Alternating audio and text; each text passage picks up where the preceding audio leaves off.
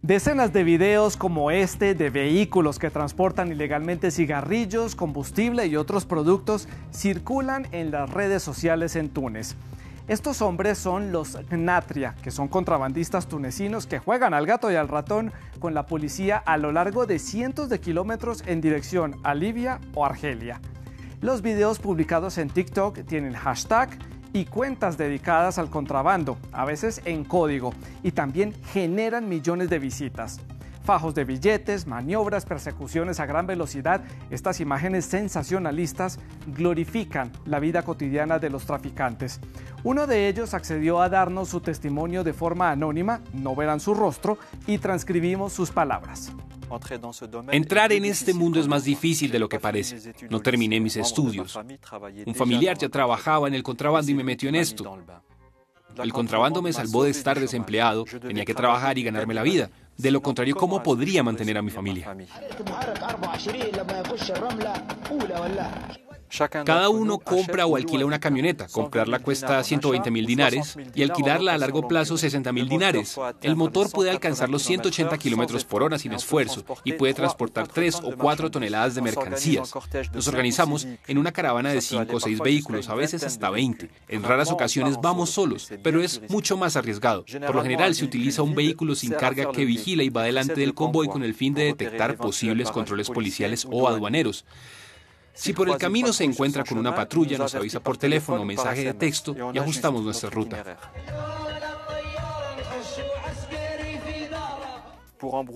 Para despistar a la policía rayamos la matrícula para hacerla ilegible o le pegamos un cartón encima.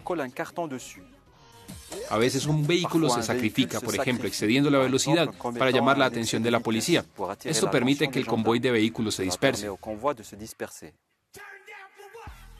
La actividad informal representa el 36% de la economía tunecina. Aún en plena crisis, genera un volumen de negocio equivalente a 1.900 millones de euros. El desempleo que afecta a muchos jóvenes tunecinos y también la escasez reiterada de productos básicos fomenta el contrabando. Otro factor que favorece el tráfico es que en Argelia y en Libia, que son dos países productores de petróleo, el combustible es muchísimo más económico. El país se ve afectado regularmente por la escasez de combustible, así que podemos tomar el relevo de las gasolineras. El combustible es una apuesta segura, pero su precio fluctúa. A veces puede venderse a 55 dinares, el bidón, a veces a menos. Cuando es así, cargamos la camioneta con 50 o 60 bidones en lugar de los 20 de siempre, pero entonces hay que tener mucho cuidado, saber elegir la ruta y manejar muy rápido. Si la aduana encuentra una gran cantidad de combustible en el vehículo, la confisca junto con el resto de la mercancía y pone una multa. Uno elige su mercancía en función de sus necesidades inmediatas. Un viaje no alcanza para alimentar a mi familia durante más de tres días, así que salgo a la carretera muy a menudo. Los traficantes regularmente son abatidos durante enfrentamientos con la aduana y los accidentes de tráfico son frecuentes.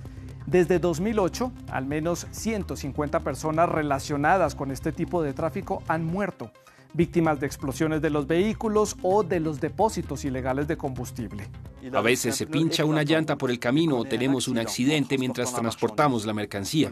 Entonces llamamos a un colega y pasamos los bidones a su camioneta. Si la policía aparece antes de que lleguen los refuerzos, es mejor incendiar el vehículo con la mercancía para que no puedan estimarla e irse del lugar. Hi, I'm deaf. Things that people say to me since I'm dead. I mean, deaf. Este hashtag DeafTalk es una contracción de Deaf, que significa sordo en inglés, y la red social china TikTok. Con este hashtag, personas sordas de todo el mundo comparten su vida cotidiana e incluso enseñan algunas frases del lenguaje de señas, frases que todo el mundo debería conocer. Hablamos con una de ellas que publica regularmente videos de su hijo que es no oyente. Soy la madre oyente de un niño sordo. Se llama Cooper. Tiene um, tres años. Tiene implantes cocleares. También utilizamos la lengua de señas.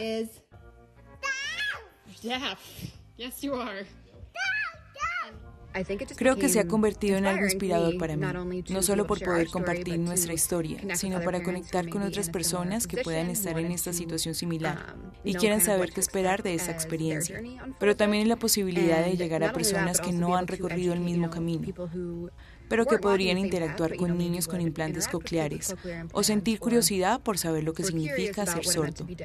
La comunidad de no oyentes es diversa y esto es lo que los creadores de contenido intentan mostrar en TikTok. Por ejemplo, hay personas con pérdida parcial de la audición, otras que usan audífonos que amplifican el sonido o también hay quienes tienen implantes cocleares que captan las señales sonoras y las transmiten directamente a señales auditivas.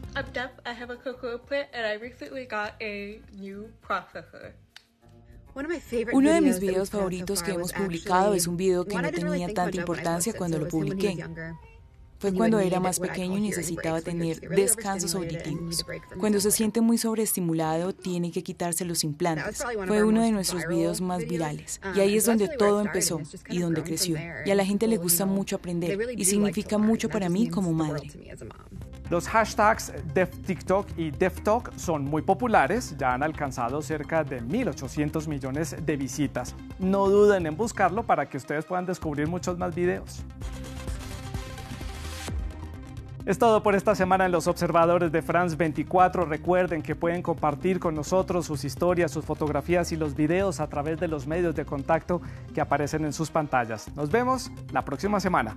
Hasta entonces.